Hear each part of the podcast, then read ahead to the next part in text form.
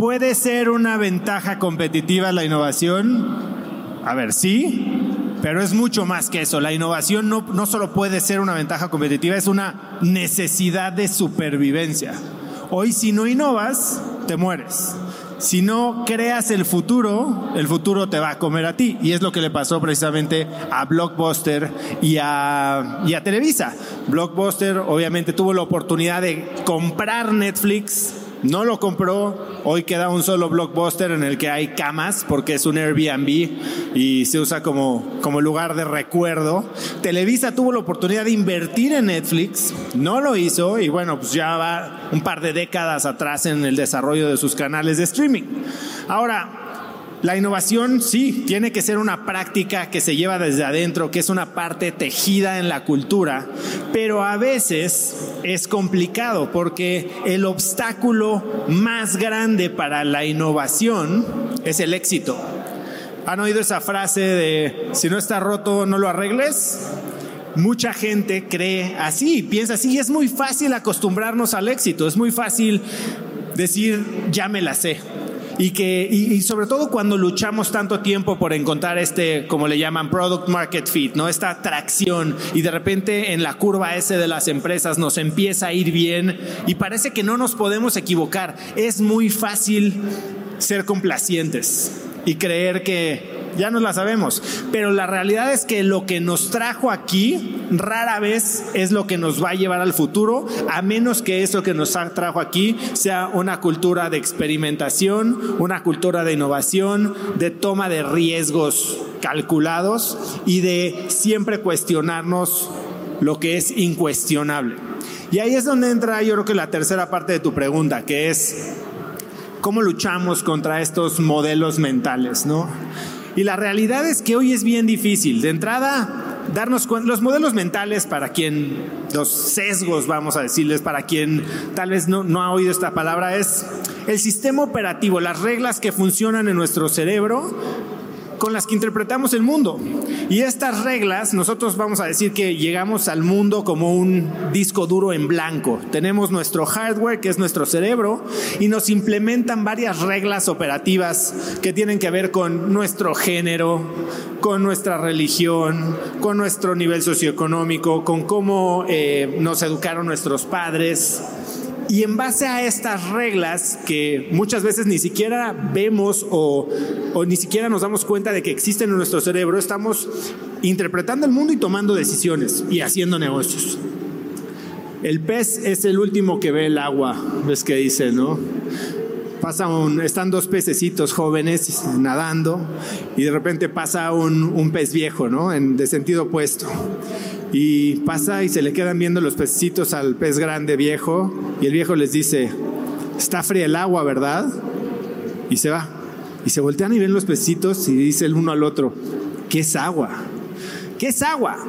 Y creo que la realidad es que muchos de nosotros vivimos sin saber que estamos en el agua. Somos los últimos que nos damos cuenta que al juzgar, al identificar o al, evaluar una oportunidad de negocio, al entrevistar a alguien para unirse a nuestra empresa, estamos haciéndolo a través de estas reglas, de estos sesgos cognitivos, de estas maneras de pensar que enmarcan y limitan nuestra forma de pensar la manera de retarlos es estar conscientes de que existen, aun cuando no sepamos exactamente cuáles son. Yo te podría decir, oye, ¿cuáles son los sesgos cognitivos que tienes ahorita? Y probablemente no me los puedas decir. Tal vez algunos ya los tienes identificados y estás tal vez tratando en contrarrestarlos. Pero una vez que los identificamos, es cómo, cómo salimos, cómo conseguimos esta nuevo, nuevo punto de vista, nuevo vantage point para evaluar y ver el mundo desde diversas perspectivas.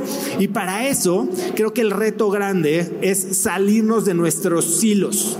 Hoy creemos que estamos estudiando, ¿no? Y todos aquí, yo estoy seguro que están aquí porque son personas con mentalidad de crecimiento, que escuchan podcasts, que leen libros, que estudian, toman cursos, trabajan, emprenden, pero si volteamos a ver nuestras redes sociales, si volteo a ver los libros que están leyendo ustedes, por más que crean que son muchos y que son muy diversos, muy probablemente puedo encontrar una caja muy limitada en la que todo lo que ustedes creen cabe.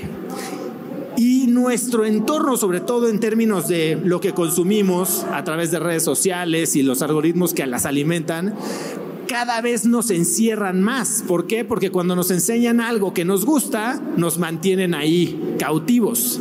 Cuando te enseñan algo que no te gusta, probablemente no lo veas. Entonces, por negocio y por diseño nos están haciendo cada vez más miopes, nos, nos hacen más angosta nuestra manera de ver la vida y nos acercan a gente, que podemos ser muchos, que piensan igual que nosotros y nos dan la falsa, la falsa idea de que todos pensamos igual y de que estamos bien porque si somos tantos, entonces esta es la manera correcta de pensar. Creo que, y a ver, Cracks Podcast, si bien es un podcast bien diverso, estoy seguro que también puede caber en una caja. Y alguien me va a decir, nunca has entrevistado a alguien así, o asá, o asá, o asá. Y yo lo que trato, y tal vez lo debería de hacer más, y todos lo deberíamos de hacer más, es de siempre, y no necesariamente en el podcast, platicar con gente que de alguna u otra manera piensa diferente que yo. Eh, que puede ver un negocio de una forma diferente que yo, que tiene una historia, un background, una, una carrera de estudios diferente a la mía, que tiene visiones políticas o religiosas diferentes a las mías. Y de esta manera podemos empezar a tronar un poco nuestra burbuja y hacernos la pregunta básica. ¿Cómo tendría que ser el mundo para que yo creyera y me comportara como esa persona que tanto me choca? Lo que te choca, te checa. ¿Cómo tendría que ser el mundo para que eso que hace y que cree esa persona se sintiera como lo correcto. Porque si entras a una librería, estoy seguro de que hay un libro que comprueba y valida y hasta impulsa cualquier corriente de pensamiento que quieras el terrorismo extremista. O sea, hay, hay gente que lo cree sinceramente y la verdad es verdad para quien la cree. Ahora, ¿cómo podemos ser una sociedad más inclusiva y así mejores emprendedores y mejores inversionistas? Pues entendiendo los diferentes puntos de vista, siendo más empáticos, más incluyentes y de una mente un poco más abierta.